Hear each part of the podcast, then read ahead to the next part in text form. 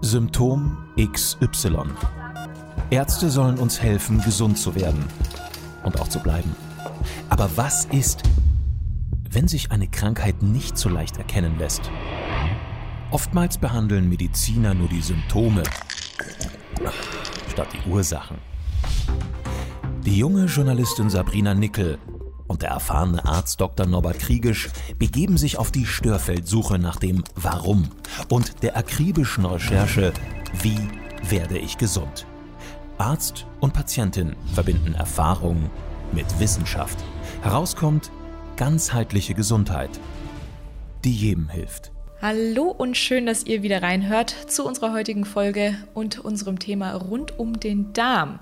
Lieber Norbert, wir haben uns ja vor allem den Themen bisher angenommen, die mal so eine gewisse Basis schaffen. Also wir haben jetzt zum einen die vier Ebenen unserer Gesundheit, wir haben das Immunsystem und wir haben auch unsere Ernährung schon mal durchleuchtet, um einfach so eine gemeinsame Basis mit den Zuhörern zu schaffen.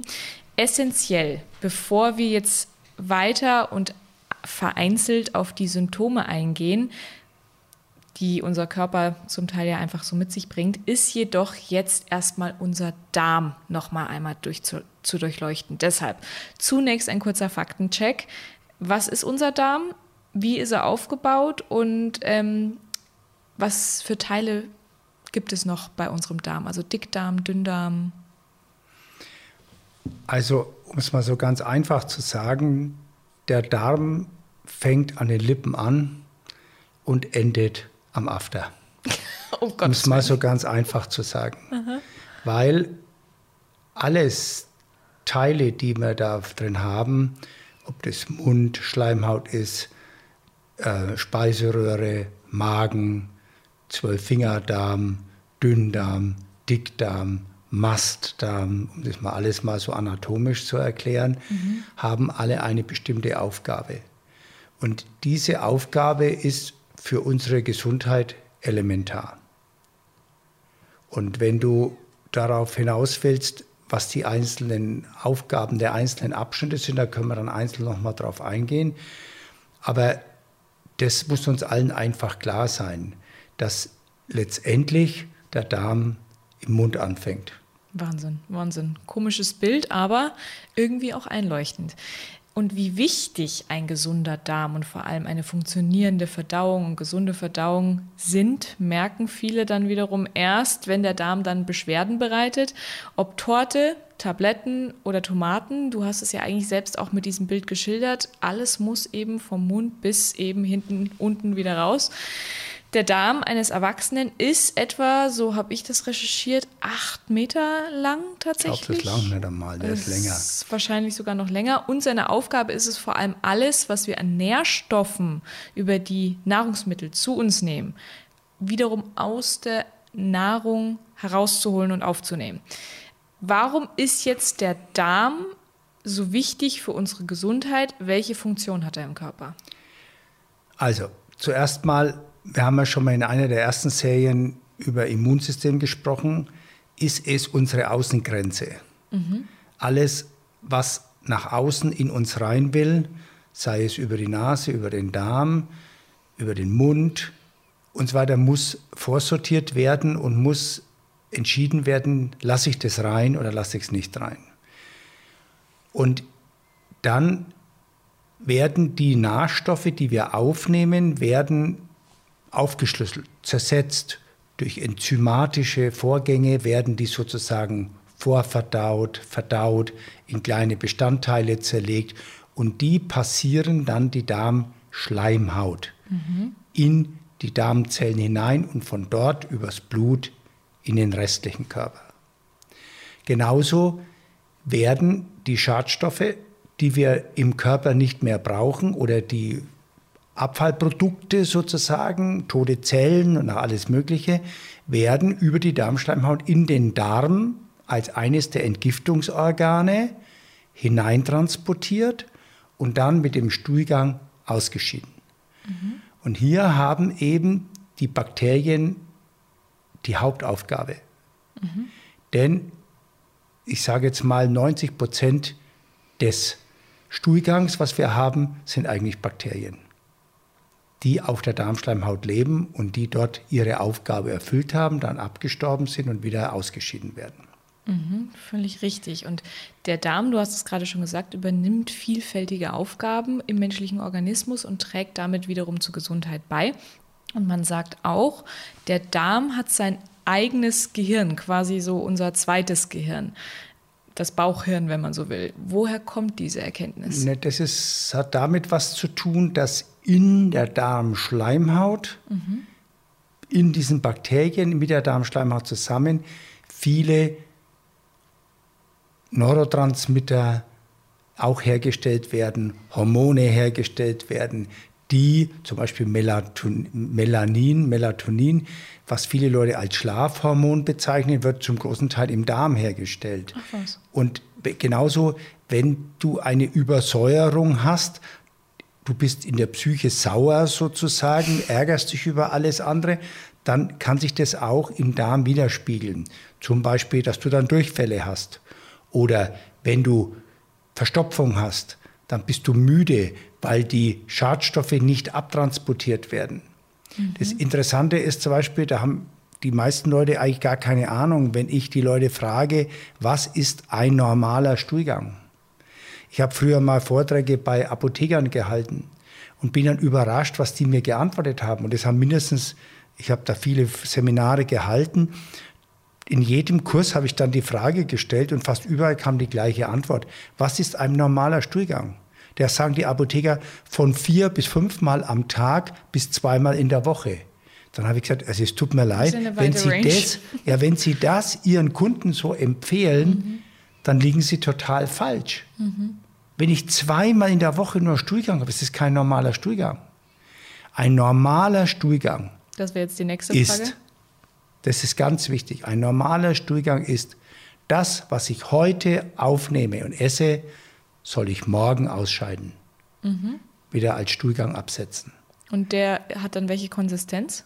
Die Konsistenz sollte geformt sein. Die sollte, man, man kann mal so Bilder machen.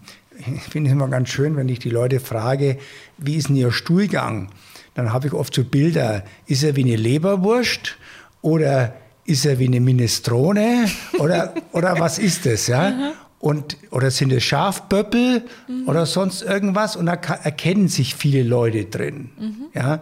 Ein normaler Stuhlgang ist ein geformter Stuhl wie eine Wurst, die theoretisch, wenn du jetzt nicht so viele Haare am Hintern hast, theoretisch fast ohne Klopapier abzusetzen ist. Dass mhm. keine Verschmutzung mehr oder weniger ist. Das wäre ein normaler Stuhlgang. Und wenn Sie rote Beete essen oder Blaubeeren oder sowas, dann sehen Sie auch am nächsten Tag, habe ich den Stuhlgang jetzt ausgeschieden oder nicht? Oder kommt es erst drei Tage später? Mhm, mh. Das ist letztendlich, kann man mit einem, mit dem, mit einem Fluss vergleichen. Ja? Von der Quelle, vom Mund bis zur Mündung in dem, ins Meer, können Sie sagen, habe ich jetzt einen rauschenden Gebirgsbach, der klar und sauber ist, oder habe ich einen Amazonas, einen träg fließenden Fluss, da kommt auch irgendwann hinten mal was im Meer an, mhm. aber nicht rein, sondern verschmutzt. Ich glaube, hier können sich schon wie, wieder viele mit identifizieren und wiedererkennen, ähm, gerade was eben die, äh, ja, die Wiederkehr und vor allem die Regelmäßigkeit betrifft. Jetzt ist die Frage natürlich, warum haben denn so viele Menschen Probleme mit ihrem Darm? Du hast es schon in einem Nebensatz kurz beantwortet, aber um nochmal originell darauf ein, einzugehen, ist das rein auf die Ernährung zurückzuführen oder gibt es auch andere Ursachen? Es gibt verschiedene Ursachen. Mhm. Also wir haben ja in einer der Folgen auch über die Ebenen gesprochen. Mhm. Nur mal ein Beispiel. Wenn ich auf meiner Gefühlswelt eine Blockade habe, die sich mit dem Dickdarm zum Beispiel beschäftigt, ja, weil ich äh, so erzogen worden bin, dass ich alles immer ganz genau machen muss, dass ich im Prinzip keine Fehler machen darf oder sonst irgendwas. Dann kann es passieren, dass du dann immer, wenn du mal einen Fehler machst oder sonst irgendwas, wie eine Verkrampfung der Darmmuskulatur hast und dann kann es zur Verstopfung kommen. Mhm. Das wäre zum Beispiel auch eine Möglichkeit, um zu sehen, wie kann ich zur Verstopfung kommen. Also es hat nicht immer nur was mit der Nahrung zu tun, sondern es hat auch was mit meinem Seelenleben zu tun. Das war ja vorher die Frage, ob das mein Gehirn mit ist oder mhm. sonst irgendwas. Also ich kann am Stuhlgang oft erkennen, oder der, dass da irgendwas nicht in Ordnung ist. Und dann muss man natürlich nachforschen, wo ist die störende Ursache.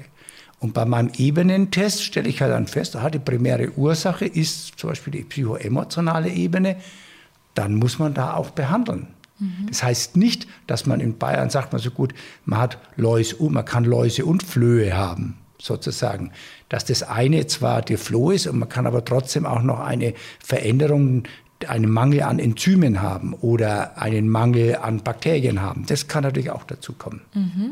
Jetzt sind wir schon auf die Ursachen eingegangen, woher diese Probleme möglicherweise rühren können. Trotzdem, unser Podcast heißt ja Symptom XY. Welche Symptome treten denn im Normalfall mit einem gestörten Darmtrakt oder einer gestörten Darmflora oftmals auf, neben den typischen Signalen wie Blähungen und tatsächlich Schmerzen im Bauch?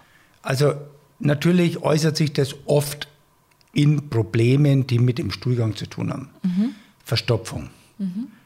Reizdarm ist ein neues Modewort. Mhm. Die Leute müssen fünf, sechs, sieben Mal hintereinander auf die Toilette gehen. Um Gottes Willen. Ja? Und dann haben sie oft nicht mal, schaffen sie oft nicht mal äh, auf ein, ein Klo zu finden. Die trauen sich nicht mehr aus dem Haus gehen, weil sie nicht wissen, wo sie ihre Station haben, um aufs Klo gehen zu können. Mhm. Colitis ulcerosa im weitesten Fall dann. dann. Dann ist es nämlich schon so weit, dass Entzündungen da sind, die sogar Geschwüre machen im Darm. Morbus Crohn, auch eine sogenannte Ding, die, die eine Verengung der Darmwand macht, die immer als sogenannte Autoimmunerkrankung festzustellen sind. Aber bei vielen dieser, ob das Colitis ulcerosa ist oder Morbus Crohn ist, ist sehr, sehr, sehr häufig eine gefühlsmäßige Blockade, eine Störung auf der emotionalen Schiene da. Oder auch durch die Ernährung. Die Ernährung ist das Nächste. Natürlich, äh, dann gibt es das nächste, du hast vorhin schon beschrieben, Blähungen, Völlegefühl. Ja? Das kann allein durch eine Pilzerkrankung da sein. Mhm. Ja? Es kann ein Enzymmangel, dann habe ich in der letzten Serie erzählt, wie Pepsinmangel. Mhm. Wenn du bestimmte Eiweiße nicht verdauen kannst, dann kommen die sozusagen unvorverdaut in den Dünndarm und dann platzt der, ba der Bauch mehr oder weniger, weil er dort dann das Milieu nicht mehr stimmt. Im Magen habe ich ein ganz saures Milieu, da ist, äh, da ist Salzsäure mhm. und im Dünndarm habe ich eher ein basisches Milieu. Das heißt, das passt nicht mehr zusammen. Ich könnte halt eigentlich nur kleine Teile der Eiweiße verarbeiten, aber nicht große Brocken, weil die müssen durch die Salzsäure einfach zerlegt werden. Oder in unserer Zeit kauen die Leute nicht mehr. Ja? Im Speichel hast du schon Enzyme, die eine Vorverdauung machen, damit sie im Magen leichter verarbeitet werden können.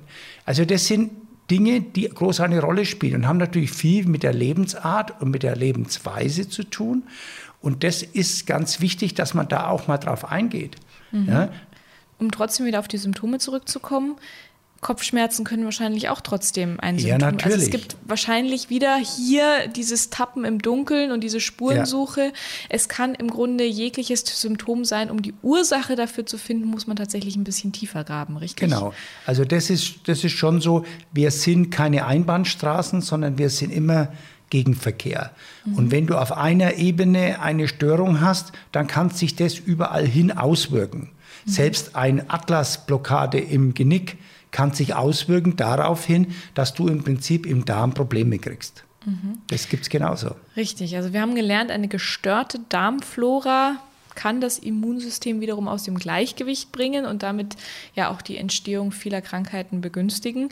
Durch welche Einflüsse, das ist jetzt natürlich mal ganz wichtig zu wissen, störe ich denn meinen Darm, beziehungsweise mache möglicherweise auch etwas kaputt? Ich spiele jetzt so an auf so Sachen wie zum Beispiel Antibiotikum oder Stress oder was gibt es für Auslöser? Also man muss natürlich ganz klar sagen, wir sind froh, dass wir Antibiotika haben als mhm. Ärzte. Das muss man natürlich auch mal so sehen, weil früher war die Todeshäufigkeit hauptsächlich Infektionserkrankungen. Mhm. Ja? Da sind wir froh, dass wir das haben. Aber nicht jede Infektion, vor allem wenn sie mit Viren einhergeht, brauchen Antibiotika. Mhm. Die brauchen was anderes. Und wenn ich aber Antibiotika nehme, dann zerstöre ich ja, weil es wie eine wie sagen wir, eine Bombe ist. Es ist ja kein gezielter Schuss, sondern es ist ja eine Bombe, die letztendlich das gesamte Milieu im Darm erstmal. Die trifft nicht nur krankmachende Keime, sondern auch die sogenannten, man nennt es physiologischen Keime, die dort eigentlich hingehören. Die guten Darmbakterien. Ja, physiologisch mhm. guten Darm. Das sind die, wenn man Antibiotika nimmt, man dann oft einfach Durchfälle bekommt. Das wissen die Leute dann. Plötzlich sagen sie, jetzt habe ich drei, vier Tage Durchfall. Und dann erholen sie sich nicht mehr. Und dann wachsen zum Beispiel Pilze nach, weil die Bakterien, die dorthin gehören, nicht mehr da sind. Ja, das sind zum Beispiel ganz massive Einwirkungen auf die Darmflora, die wir durch ein Antibiotikum zum Beispiel haben. Das andere sind natürlich andere Medikamente. Wenn du Cortison bekommst, weil du eine Allergie hast, dann zerstört es die Bakterienflora, zum Beispiel als wenn du es als Spray nimmst, auf deiner Mundschleimhaut. Auch da werden die meisten dann feststellen, dass sie zum Beispiel eine ganz weiße Zunge haben, weil das zum Beispiel eine Pilzzunge ist. Mhm. Ja? Mhm. Und wenn du das immer regelmäßig dich störst, dann kann dein Immunsystem sich nicht erholen und der Darm wird immer in Mitleidenschaft gezogen. Sehr guter Punkt. Und bevor wir darauf eingehen, wie man seine eigene Darmflora möglicherweise stärken kann und die guten Darmbakterien unterstützen kann, jetzt erstmal nochmal bis zum Extremfall. Warum liegt der Tod im Darm? Warum ist auch das so ein bekannter Spruch und warum bist du auch tatsächlich jemand, der das auch schon gesagt hat? Der Tod kommt durch den Darm ist ein arabisches Sprichwort. Mhm. Das hat man damals zum Beispiel schon allein auf die Schweinefleisch zurückgeführt, mhm. im Großen und Ganzen. Ja. Aber es heißt einfach, alles, was du zu dir nimmst, kann dich ja schädigen. Du kannst gute Sachen zu dir, du kannst auch Gift zu dir nehmen. Mhm. Das nimmst du normalerweise über den Magen-Darm-Trakt auf. In den wenigsten Fällen nimmst du es mit, über die Haut aus oder sowas, aber du nimmst es über den Magen-Darm-Trakt auf und da hat es oft halt eine ganz massive Auswirkung und kann den Darm so schädigen, dass man dann ein sogenanntes Leaky Gut Syndrom hat, ein offenes Tor dann ist die Darmschleimhaut nicht mehr dicht mit den Bakterien bewachsen und dann ist das Tor offen und dann kann alles in den Körper hinein ungebremst und die andere Polizei im Körper ist total überfordert, um das alles zu bewältigen. Und dann entstehen zum Beispiel für mich auch Autoimmunerkrankungen wie Rheuma oder Hashimoto, was sozusagen oft dann stattfindet.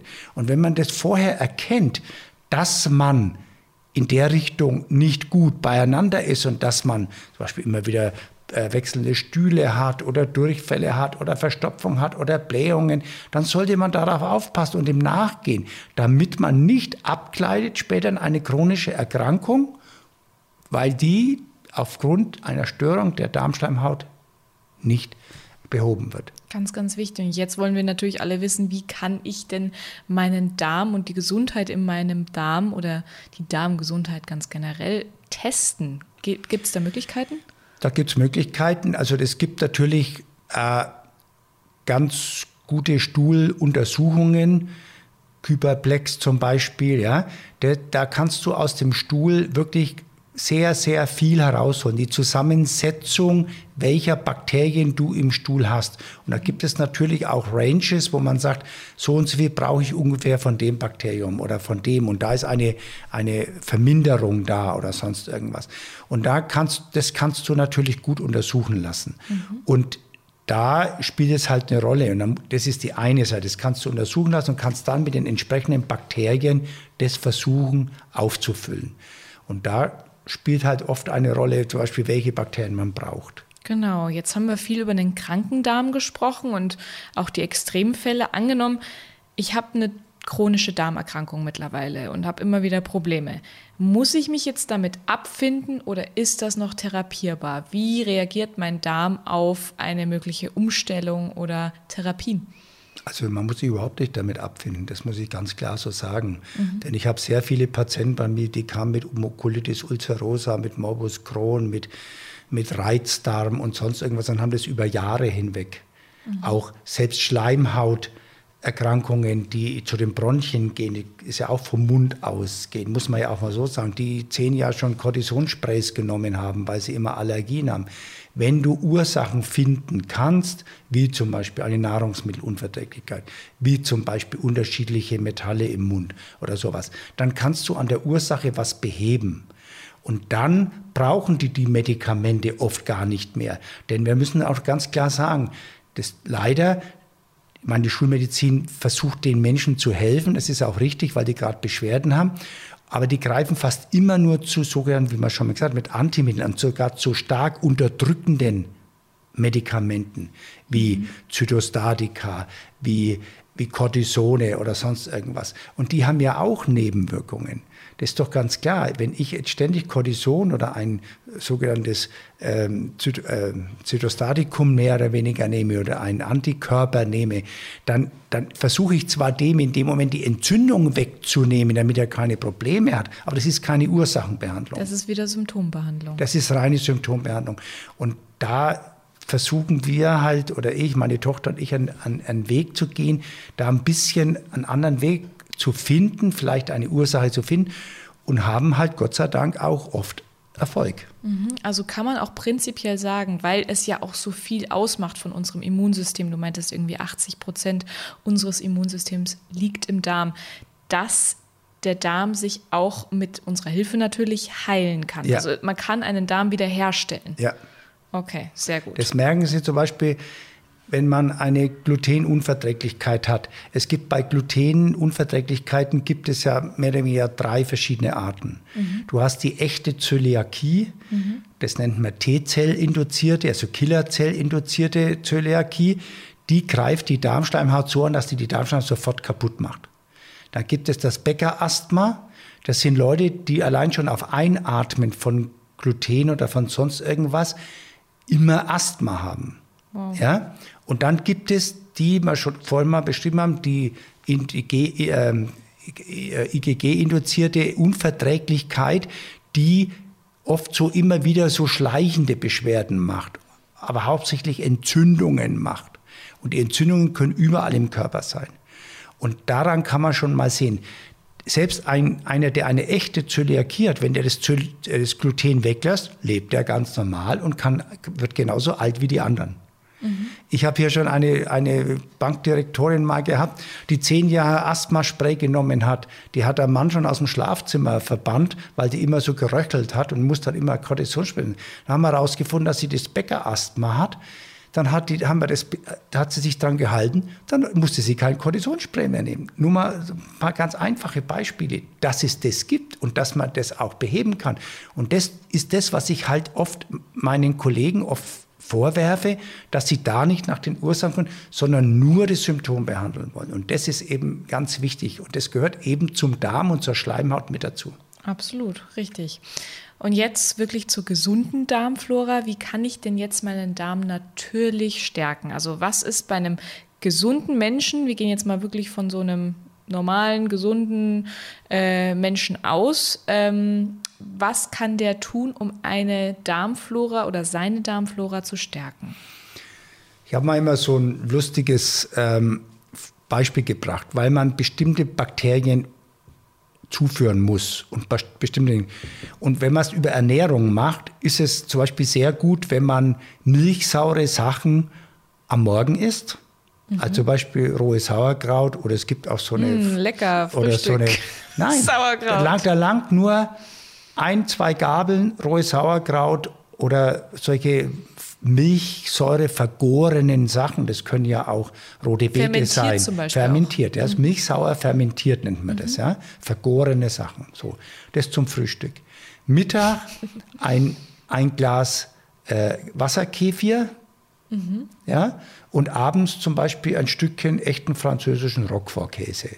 Und nein, liebe Leute, das war jetzt nicht der gesamte Ernährungsplan, sondern das sind Tipps, um nein, die das, nein, ich, ich will nur sagen, mit den Lebensmitteln unterstützen Sie, ohne dass Sie jetzt von außen irgendwelche Medikamente oder Beutel oder sowas zufügen, mhm. können Sie Ihre Darmflora positiv unterstützen. Weil es geht ja hier darum, wer ist gesund und will sich nur ab und zu unterstützen. Ja? Mhm. Und da gehören diese, diese fermentierten oder milchsauer vergorenen Lebensmittel einfach eine, eine, äh, eine, eine, eine, eine, haben da eine Aufgabe dafür. Bei Leuten, die, die natürlich mit Erkrankungen kommen, langt es oft nicht aus. Und da muss man zum Beispiel anhand einer Stuhlprobe sagen, welche Bakterien fehlen. Fehlen jetzt zum Beispiel die Milchsäurebakterien oder Bifidusbakterien. Das sind zum Beispiel die Bakterien, die die Darmschleimhaut dicht machen. Mhm. Das ist die Schutzflora. Fehlen Enterokokken oder bestimmte Kolibakterien, dann kann man die zuführen, weil zum Beispiel bei, wenn einer bei Kolibakterien ein Problem hat, das sind oft die, die unter Durchfall leiden. Ja? Und die brauchen oft Kolibakterien. Nur da muss man auch wieder vorsichtig sein, wenn man den gleich zu viel lebende Kolibakterien, dann geht es erst recht in die Hose. Das muss man oft vorbereiten mit, mit, äh, mit Synerga oder Colibiogen oder Prosymbioflora. Damit kann man das vorbereiten, dass die überhaupt lebende Bakterien überhaupt erst vertragen. Mhm. Das ist wichtig.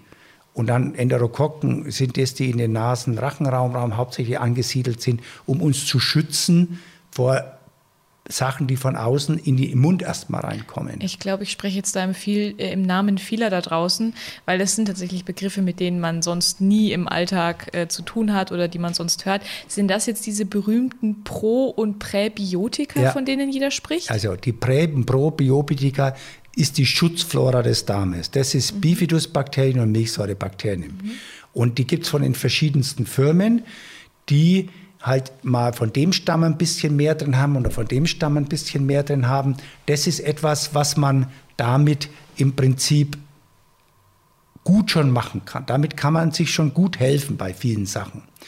Und die anderen Bakterien, die, wo ich in, beim Immunfolge schon darüber gesprochen habe, das ist die sogenannte Polizei, die ich schulen muss. Mhm. Und das ist etwas, zum Beispiel Enterokokken, Symbioflor 1 oder bei Kolibakterien, Mutaflor oder Symbioflor 2 oder Refalisin oder solche Dinge, die letztendlich eine Hilfe geben, unser Immunsystem zu, zu schulen, damit sie mit, mit Aufgaben, die ihnen plötzlich durch Nahrung oder andere Sachen gestellt werden, besser umgehen können. Mhm, mh, verstehe. Also mit beispielsweise Probiotika kann die Darmflora wieder aufgebaut werden. Ja. Vor allem wichtig für Patienten natürlich nach zum Beispiel einer Antibiotika-Behandlung. Genau, genau, richtig. Aber auch beim Auftreten bestimmter Beschwerden, wie zum Beispiel Lebensun mit Lebens Lebensmittelunverträglichkeiten, unbestimmten Magen-Darm-Beschwerden und Hauterkrankungen liegt die Lösung eben oftmals im Darm, haben wir gelernt.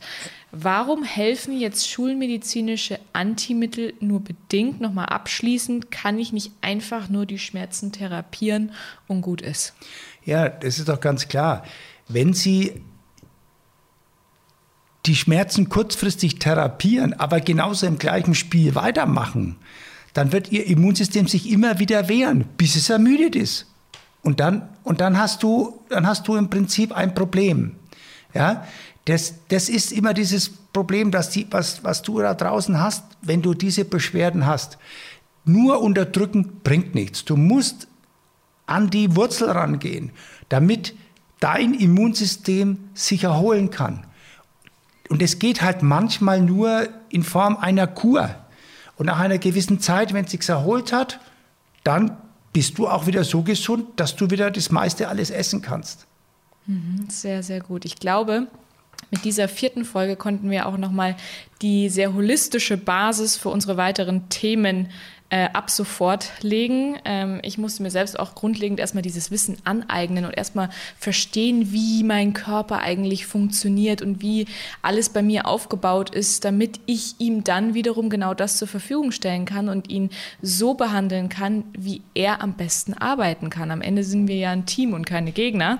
Gerade das Thema Darm nimmt bei mir auch einen großen Stellenwert ein, Leute. Also hier habe ich die meisten Probleme tatsächlich. Da gehen wir auch nochmal äh, in den zukünftigen Folgen nochmal spezialisiert drauf ein. Ich sage nur so viel.